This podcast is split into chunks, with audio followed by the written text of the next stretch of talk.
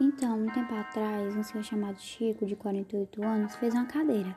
Aí ele colocou muitos detalhes e deixou o filho dele, aquele lá de, de nome Arthur, deixou ele ajudar, até invernizar. Muito bonito e confortável. Era uma família linda, unida. A esposa dele, a maravilhosa, Luísa, o nome dela, sempre esteve ao lado dele durante anos. Apesar dele ser um rabugento, mas sempre ajudava e tinha uma forma da peste de ensinar. Ele sempre teve uma aparência mansa, vivia sentado na cadeira linda e confortável embaixo de uma mangueira, lugar mais calmo e próximo de sua casa. Ao redor havia casas antigas, modelo sertão nordestino, e um campo bem vasto, bonito. Era ali entre a casa e o campo que a mangueira ficava. Passava a tarde sentado na cadeira, aquela cadeira cheia de lembranças, um objeto que, como todos, fica ao mercê do tempo. Teve um dia que Arthurzinho estava meio triste, tinha tirado notas péssimas.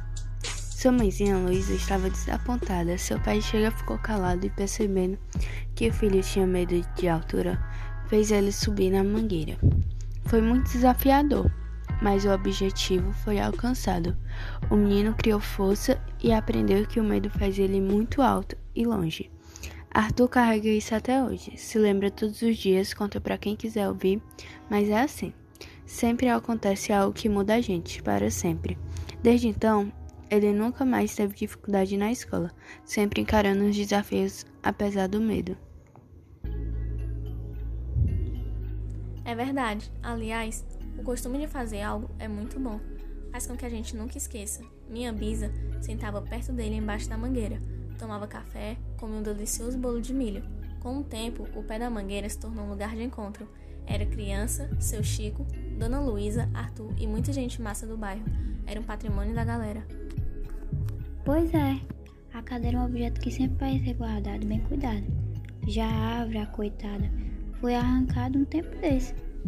Uma perda para muita gente que morava antes. Mas é assim mesmo. Agora ela só fica guardada na nossa mente. As memórias sempre devem ser lembradas, principalmente as boas, as que fazem a gente sorrir. É excepcional ter lembranças.